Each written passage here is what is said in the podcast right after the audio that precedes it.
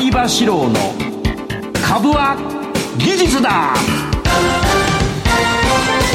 皆さんこんばんは相場志郎です。リスナーの皆さんこんばんは金井憧れです。この時間は相場志郎の株は技術だをお送りしていきます、はい、相場さん今日もよろしくお願いします。今日も涼しそうだな。は いそうですね。今日も憧れちゃんはいつも涼しそうだよね。いや実は私はしまったと思って、うん、YouTube で映っているにもかかわらず、うん、私先週と全く同じ服で着ちゃった。あ今日？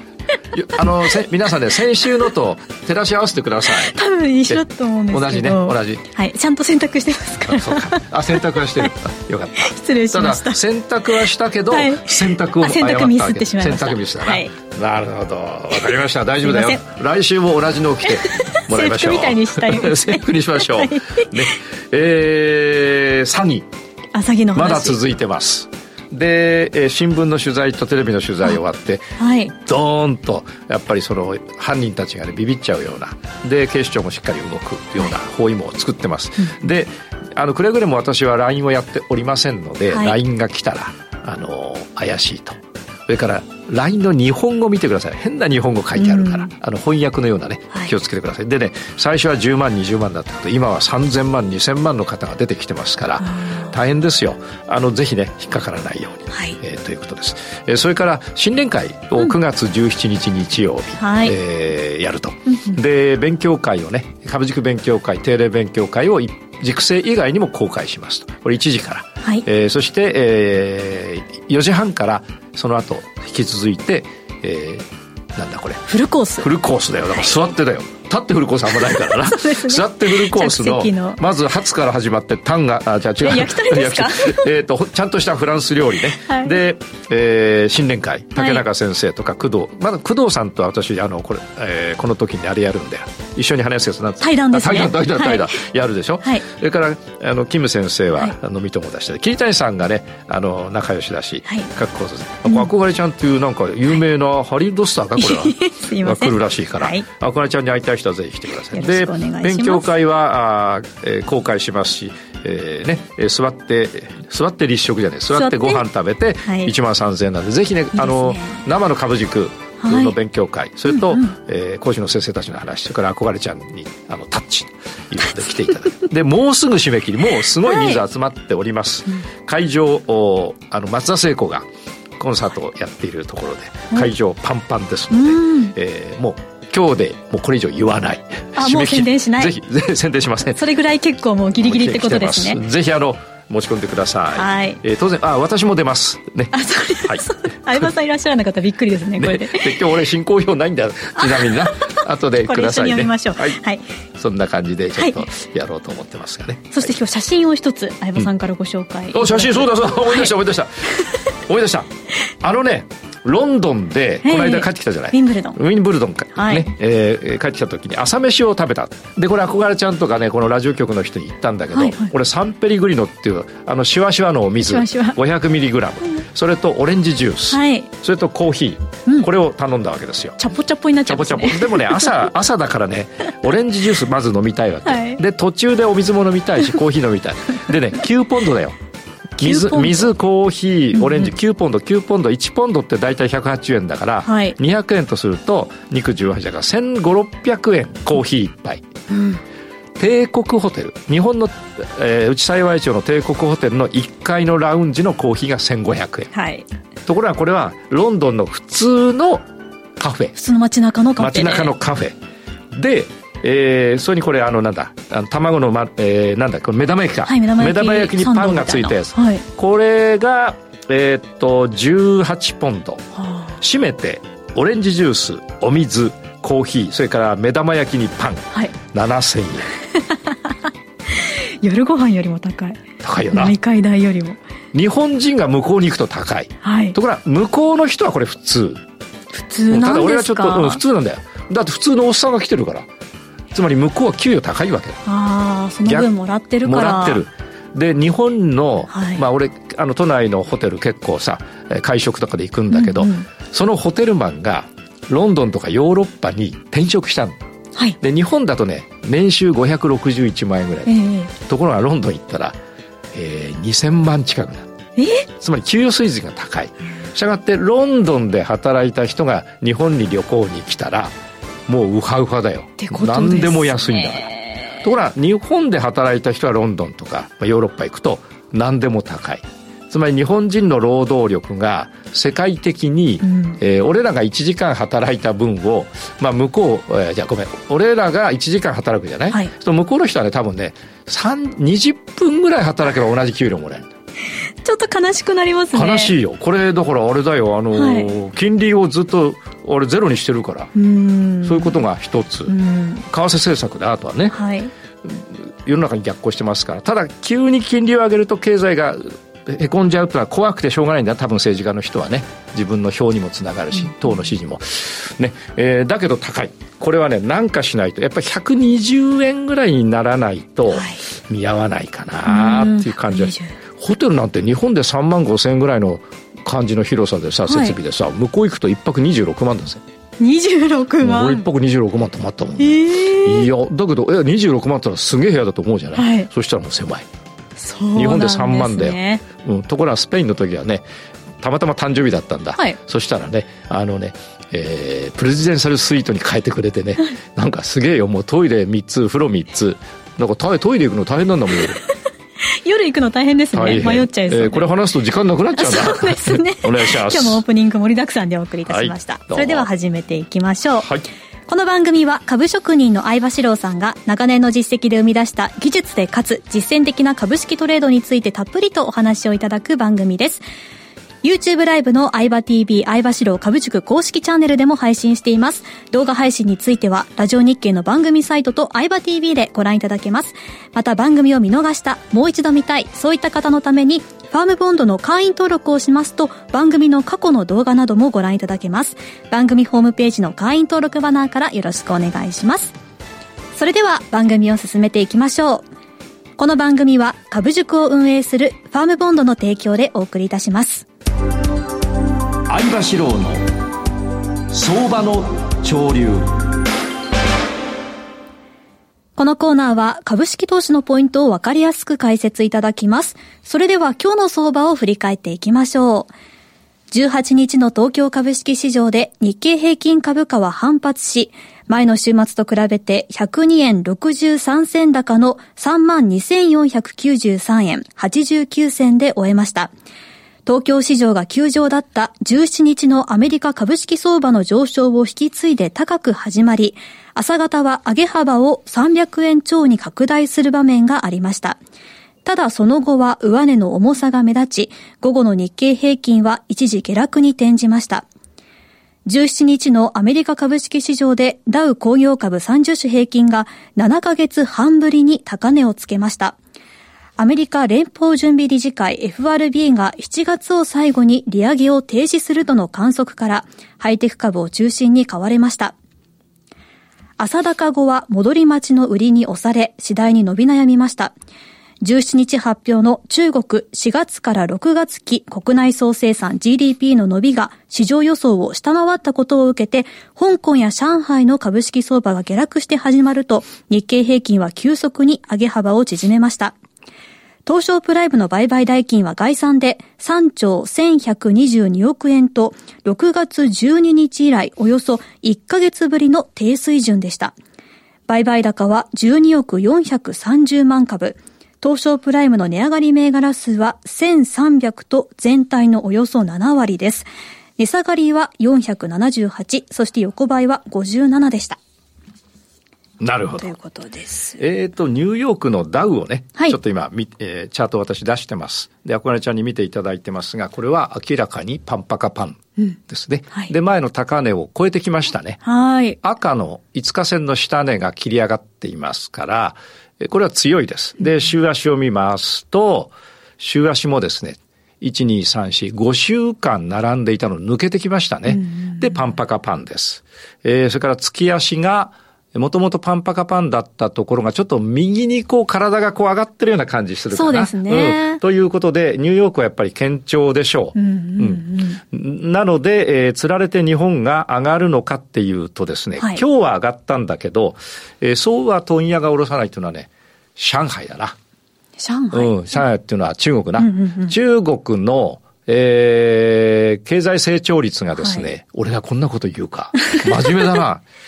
中国の経済成長率がですね、えー、鈍ってきてます。はい、うん、で、うん、いろんなものがもう売れなくて余ってたりですね、えことが起こってます。したがって日本はやっぱりちょっとね、えー、その影響を受ける可能性が非常に高くなってきてます。したがってニューヨーク復活。はい、だけど、中国のことでね、えー、日経が伸び悩んでまして、日経これ見るとちょっとアクアちゃん見てくれるか？はい、えー、日経の冷やしですが、えー、ずっとこの30日線、青がずっと上がってきたんだけど、はい、見て、これ今横ばってるだろう。少し寝そべってきましたね。寝そべってきたよな。はい。横ばってきてるってことは、伸び悩んでるってことだよね。はい。うん。つまり、えー、30日移動平均線が伸び悩んでるってことは、えー、伸び悩んでるってこと弱ってきてる。弱ってきてるってことだよな。はい。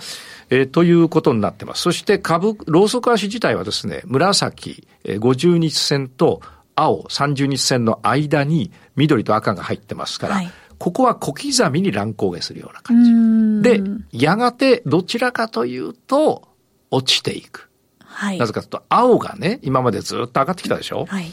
えー、っと、23年の3月からこの青の30日線が、30日線が上がってきたのが横ばうってことは、基本的には二通りあるんだけど、基本的には上がってきたのが横ばうっていうことは、はい頭がこう抑えられてきたということで、ただそこからもう一度上に上げ直すことがある。はい、まあ競馬で言うとさ、全速力で走っていった馬がちょっと弱ってきたんだけど、もう一回無知入れると、もう一回ガーッと頑張る。はい、こう二の足を使うってやつな。で、その可能性もなきにしもあらずだけど、一応7、3ぐらいで、はい、えー、やっぱりあの頭打ちになってきてるかなと。だからアメリカと日本の差がやっぱり出た。はい、出た。で、えー、じゃあ日経これからどうなるかって話ですが、これ週足をちょっと見てみますと、えー、週足は依然としてパンパカパンです。で、えー、赤が折れてます。募集線が。下がってきて、うん。で、緑はね、まだこれ上見てるから、ね、今下がってるからね、どういうことかっていうと、これ緑が折れないと、まだ完全な下げではありませんので、えー、このあたりでしばらく下がったりしばらく上がったりして、はい、同じ位置にいると、週足の緑が折れてくるよな。ここの、この辺、この、この、ここあたりで上がったり下がったりを冷やしでやると、はい、えー、これ移動平均ですから、はい、このあたりで狭い範囲で上がったり下がったりやると、はい、平均値がそこになるから、平均値が伸びなくなるので、下がるんだ。えー、そうです。週足の緑が、まあ、一回は寝る。はい、そして、下がる。したがって、この辺で、あのー、例えば今日は100円ちょっと上がったけど、えー、じゃあ明日50円上がって、明後日150円下がってとか繰り返して、同じ位置、つまり3万2200円とか3万2000円近辺で、はい、えー、軽く上がったり軽く下がったりを繰り返すと、週足が、の緑が寝てきますから、ますます頭打ち感が出てくるだろうということになりますと。いうことで、これはね、非常に戦い方としては、今日の後の、はい、あの、相場の潮流でやるけど、はい、戦い方としては、ものすごくわかりやすい。やりやすい。やりやすいです。それは後でお話しましょう。はい、えー、それからドル円を見ていきましょう。うん、えー、ドル円っていうのは、これですね。えー、じゃあチャート見てください。これはね、アクアちゃん簡単だろう。アクアちゃん説明できるぞ。今後どうなったらどうしたらいい？うん。でも、よ、さ弱ってる、全部上がってきたのが、紫も青も寝そべってきてて、緑赤は下向いてるので、もう力は弱い。弱いんだけど、はい、ほら、あの、さすがにここまで下げてきたからさ、はい、で今、4日間横ばってるじゃない。だこれはね、軽くは上がるんだよ、どっか。はい、軽く要するに上がるってことは円安に向かう。はい、だけど、青がもう終わっちゃってるから、どっかでもう一度下がって円高になっていく。これ120円ぐらいまで下げてくれないと、俺ら海外行ってもね、浮かばれないよ、本当に。ね。朝飯7000円、晩飯とか10万円とかの話になっちゃう。そうですね。こで税務調査入ってさ、税務調査ってなんか国税来てさ、いろいろ言われたけど、俺ね、海外行ったことありますかって言ったんだよ。したらありませんと。今行ったらね、ニューヨークこんな高いんですよ。そしたらね、じゃあ俺日当少し上げてくださいって言ったらね、向こうから提案してきてね、上げてくれた。うん、結構高い。一日行くだけでね、こう、もう、日当出る。まあいいや。この番組も海外でやりたいですね。そうですね。でね、今おばさん笑いになったよ。だこれね、ドル円はこうやってずっと下がってくることで円高になってきて、ちょっと横ばってきて、はい、まだよ、ここで上がったり下がったりやりながら赤の上に完全に出ると一旦上がる。上がるってことは円安になる。はい、ただし、こいつがもうこれ弱ってきてるから。はい、青、青がよ、だって横ばったのほら。今年の4月に横ばって、そこから上がってって、今下向いてるだろ？はい。青が、下、えっ、ー、と、ずっとそこから上がってきて天井をつけて青が曲がっていくのってやっぱ半年かかるから。で、このトレンドができるとなかなか崩れないからね。そうすると、戦略は次のえー、下半身で買いを入れて、だけど長くは続かない。長くは続かないから、最初の陰線か、はい、えー、わかんない、あの逆下半身まで持つと。すると、憧れちゃんも、この番組のギャラの10倍、20倍は稼げるぞ。いいですね。ね。で、週足を見ると、はい、えー、もうすでにですね、151円というところが、えー、財務省がですね、えー、買い、為替介入を前回したところですから、うんうん俺がこの番組でずっと言ったように、はい、もうされるって分かってるのを、大口トレーダーは持たない。そうですね。だから売るだろうって話になって、言ってたよな。はい。そして俺手締まったのこれ出店所だよな。そうですね。番組で言ってたもんな。はい。だちょうどその通りなんだよ。だって、ここ、これ以上持ったってしょうがないんだよ。介入されないかもしれないけど、されちゃうと困るから、他のものにその資金をすげ替えようと。で、これ見てください。据え替えようというのか。えー、これ月足、ドル円の月足ですが、ついに緑が下がってきた。はい。頭打ち。な、だいししばらくはこう円安続くと。俺が海外行くぐらい120円ぐらいだったら、これはまた助かる。いいですね。というと、物価高もだいぶ収まるかも。物価高当たり前だよ。だって、海外行って朝飯7000円なんだからさ、それを向こうから朝飯飛行機で運んできて、日本で朝飯その、そのままチンして出したらさ、7000円だろ、はい、つまり物価高はそういうことだよな。はい、で、次行きます。今度は原油。これ原油な。原油はほら、日経新聞がさ、下がるって、あの、記事出したんだ結構広く。で、俺は上がるって言ったら上がっただな。上がったですよ。はい、で、うんと、今どうかっていうと、えー、冷やしベースで赤が出てきました。はい、ですから、うん、一旦は下落になってますが、ここを見てください。青がね、上向き始めて。で、紫も上向き始めてますから、はい、これ多分ね、原油はね、一旦下がっても戻って上がるんじゃないかなっていうふうに私は見ていて、えー、見てます。ところが長いスタンスで言ってもそうだね。これ月足だけど、はい、2、4、6、8、10、12、14、4ヶ月下げて、ついにこの2ヶ月は陽線になって、はい、もうすぐ下げ止まるような雰囲気ですから、えっ、と、原油は俺上がると思うんだよな。もう、もう買ってるしね、もうね。結構上がりそうですまあまあ、普通に上がると思います。というところです。で、原油が終わって次なんだ。なんか流れ作業だね。うん。えっ、ー、と、個別銘柄。はい、個別あ、小林ちゃん何でもいいから言って、俺は、あの、えー、と突然、あの、これ全然打ち合わせなしだけどさ、はい、ただ5秒以上沈黙保たないでくれる。はい、トヨタ。うん、トヨタ、やっぱトヨタだよな。俺来ると思ったんだよ。本当ですか、うん、だって、なんかね、日本人ってさ、何でもいいからって言うとさ、トヨタになっちゃうんだよ。愛知県出身なので。愛知県出身なの？はい。あれ？なんか、あ、そう？そうなんです。どこだと思ってました？俺、北極かどっかだと思ってるね。そんなわけないじゃないですか。何部屋？何部屋？愛知県出身、高砂部屋。えっと、トヨタはね、これ上がりますね。上がります、ねえー、基本的に、冷やしでパンパカパンで、これ、ダブルトップ作ってますから、はい、ここが限界なんだ、現状な。うん、2360円ぐらい。そこからさ、下げてきたでしょ？で、今、見てこれ。これ、これなんつうんだっけ、これ？それなんつうんだっけ？か、がつくんだよ、これ。あ、下半身です、ね、下半身。それなんだ急に素に戻ってない、今。なんつうんだっけ、ね、これ下半身。はい。上がります。えー、今までで、えー、青に触ったのはしばらくぶりで戻ってますから、はい、先ほどの、えーにえー、ドル円と同じように一旦上がるけれども、頭がここまで行くのか、行かないのかのあたりでこけるか、ぐっと行って、超えたら行っちゃいます。これはトヨタ。超えることもある。うん。それ考えといた方がいい。だからまず買うでしょ？はい。まずまず買いなんだけど、もういきなり明日から弱って下がっちゃったらそれ売りだよ。か、それじゃ外れかっていうとそうじゃないんだ。これを見て買うじゃない、はい、で、いきなり明日から下がるっていうことは、買うべきところなのに、翌日下がったっていうことは、弱いっていうことだよ。だから、もう、それで分かったと。ああ、意味があったってことですね。意味があった。それは踏み絵だよ。あの、えっ、ー、と、江戸時代でいうキリシタンの踏み絵と一緒で、分かったわけだ。だけど、基本はこの動きだったら、下からパンパカパンなわけだから、ここで返せば一回上がって、はい、今晩のニューヨークも上がるだろうと。うんうん、そうすると多分日本も少しは中国があれだとしても影響があって上がってきたとしても、どこでこけるか、こける町だな。こけ町、というところですよ。えー、見方は一緒。それで週足を見ますとね、えー、どうだろうかな。ただ、この、まだ緑、これ、これ青がさ、上見てるだろ？う、見てますね。もうすぐ紫抜けるんだから、そうするとこれ、やっぱり買いで上がってって、もうちょっと上がりそうですね。もうちょっと上がるか、あるいは前の天井までで一回下がって、下に来てももう一回上がる。はい。だからボックスになるかだな。ああ。という可能性を考えてます。で、月足は、実はこれ高値抜けてっかんね。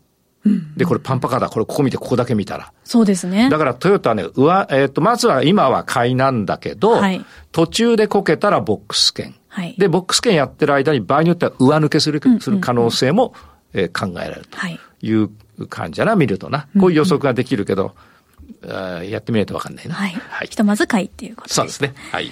以上、相場志郎の相場の潮流でした。株は技術だ。投資の提言。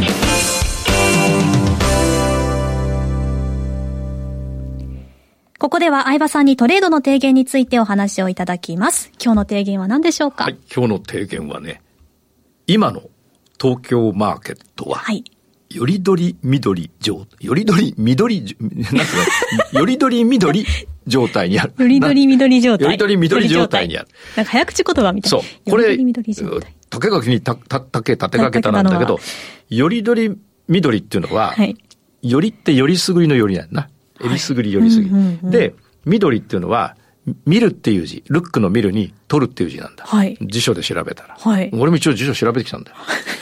これどういう意味だと、東京マーケットはよりどり緑状態にある。ああ、うん、どこでも戦える。そう、どこでも戦える。どの銘柄を取っても、非常に戦いやすい状態にある。へということが言える。そんなことあるんですね。あるだですよ。あるだですか。うん、例えば、はい、えっ、と、今年の1月ぐらいからずー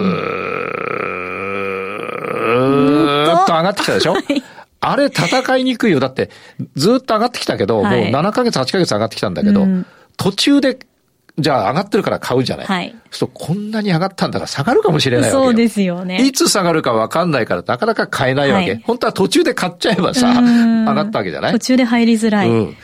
で、じゃあ、だいぶ上がったから、売りを入れると。はい。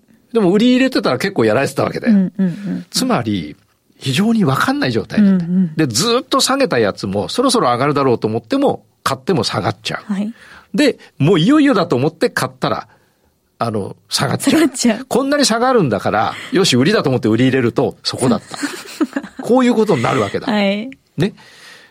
だから、あの、ずーっと上げ、上げてきたやつ、ずっと下げたやつとはやりにくい。で、たと、どっちかっていうとずっと上げたやつは、そっちに乗った方がいいし、ずっと下げてるやつは乗った方がよくて、はい、ずっと上げてるやつを買って、買ったけど下げちゃったら、うん、それは天井、天井か、まあ、おしめと思えばいいわけだけど、うん、うんうん、だけどやっぱりやりにくい。ところがね、例えばさ、10日上がってさ、はい、あの、8日下げてさ、はい、で、また8日上げてさ、はい、で、お腹なったろ、今。心かぐらい下げてさ、はい、お互いに牽制し合ってるお腹な。そう、ね、そうやってくれると、はい、あの、トレードする人としてはね、買うじゃん、うん、と、2週間ぐらい上がってくれるわけだから、はい、10日っていうと、はい。で、結構取れるわけだ。例えば2000株でさ、200円上がるとさ、40万取れるじゃん。で、そうこうやって今度はそろそろ下げかなと思って逆下半身で売り入れたらさ、うんうん、なんか1週間ぐらい下げてくれたらさ、うん、2000株でさ、あの、80円いけばさ、えー、16万じゃん。で、今度また上がってってさ、また40万とか言って、なんだかんだ言ってる間に1ヶ月100万ぐらい取れちゃうわけ。2000株ぐらいで。はい、それの方がやっぱり、あの、やりやすいわけ。うん、ところが、ファンダメンタルズ派にとっては経済がこうだ。それから、えー、会社の売り上げこうだから買いっぱなし。から売りっぱなしになっちゃうけど、うんそうじゃなくて、私のようなやり方、チャートを見てやるやり方だと、こういうタイムが非常にやりやすい。うんうんうん、だからさっきのトヨタも、も今日はほら自信持って何でもいいぞっつって、はい、一応トヨタ予習してきたけど、嘘嘘嘘。本当ですど、どの銘柄でもできる。はい、今どうだからどうだってできるわけですね。あの、まあ、答えをね、えー、言うとね、うん、先ほど当たっちゃったけど、当たっちゃった、当ててくれたけど、はい、今の東京マーケットは値動きが読みやすい場面にある。で、相場流でいうパンパカ崩れの状態にある。パンパカ崩れは、下からオレンジが上を見て、青が上を見て、紫が上を見て、オレンジ、えー、青。が上を見て、緑。が上を見て、赤は上を見たりしたり、下を見たりするけど、結局上がっていったんだけど、それが崩れていって、赤が緑を割り、青近くまで行ったり、えー、ね、えー、するわけだ。で、えー、パンパカが崩れてきた状態。はい。うん。パンパカ崩れの状態。ということなんで、えー、パンパカ崩れは相場流では一旦は上がるんだよ。一旦は上がるんだよ。だって、パンパカパンでものすごく上げてたのが一回崩れたんだから、一、下がりっぱなしはないわけそうですね。勢いついてるから。はい。一回は上がる。だから買いなんだ。で、その上げが、ど、どこで力尽きるか。うんうん、早めに尽きるのか、前の高値を超えて尽きたら、次は上げるかもしれない。はい。で、前の高値行かずに力尽きると、ちょっとそこが天井、天井かもしれないということになってきますから、えー、相場流においてパンパカ崩れは、よりどり緑。チャンスってことですね。チャンスということであります。はい。えー、皆さんはですね、各銘柄を見ていただいて、えー、どういう戦い方をしたらいいか、うんうん、つまりね、どの銘柄がいいですかってよく聞かれるわけですよ。はい、そうするとね、どの銘柄でもいいんですよと。問題はその銘柄が買うタイミングにあるのか、空売りのタイミングにあるのかということで、銘柄の問題ではなくてタイミングの問題ですというようにお話をしてるわけです。なぜかと、いい銘柄として代表されるアマゾンだとか、アマゾンもそろそろ危ないかもしれないアマゾンだとか、はい、マイクロソフトだとか、あとなんだっけ、アップルだとか、はい、それからラジオ日経か な。ああいう銘柄あるよな。ああいう銘柄、ラジオ日経すいませんね、上場してませんから誤解しないでくださいね。後で俺なんかしましょう書かないからなんだよな。やめてください。うん。それなので、しましょう俺よく書いたよ。しょっちゅう書いてるから。昔はな。うん、昔大変だ。アナウンサー時代大変でした。それで、えっ、ー、と、上がったり下がったりするじゃない？こういうのは一番いいわけですよ。うんうん、なので、これを狙うと。うん、じゃあ、一つ銘柄なんか言ってください。ヤクルト。ヤク、あ、来たね、ヤクルト。いきますよ。ヤクルト。どうでしょう。はい、見ていきますよ。本当に全く打ち合わせしてないです、ね、全く打ち合わせ。ヤクルトね、これね、画面ちょっと出していただけますか？はい。出た。これはね、日足だとわかんないよね。だって画面の一番下にあるからそれ以上下がんないように見えるだろ？はい。ところがね、週足にすると、ああ。点、これな、なんていう？相場流だと。相場流だと。相場流だと。相場流だと。相場流だとパンパカ崩れ。パンパカ崩れだよ。パンパカ崩れ。まさに。パンパカ崩れの値動きというのは、うんうん、えー、パンパカから崩れてきたから パンパカ崩れって言うんだけど、はい、これしばらく崩れてきた。1、2、3、4、5、6、7、8、9、10、11、12、13週。だから、ここで、まあ、来週ってわけじゃないけど、はい、どっかで、えー、近いうちに、一回下半身になるかな。そしたら上がるよ。一旦はな。はい。うん、だけど、多分前の高値までいかない。いかずに今度は下げになるから上げと下げ両方取れるのがうん。パンパが崩れです。まさに投資の提言でトレードの提言でお話しいただいた通りっていう。イエスよかったです、ヤクルトでもそういうふうに当てはまる場面が今多い多いですことです。ねぜひ設けてください、はい、YouTube の限定配信でももっと詳しくお聞きします、はい、詳しくいきましょう。以上株は技術だ投資の提言でしたこの番組は株塾を運営するファームポンドの提供でお送りいたしました。それではリスナーの皆さんまた来週お会いしましょう。はいそれではお願いします、はい、株は技術だ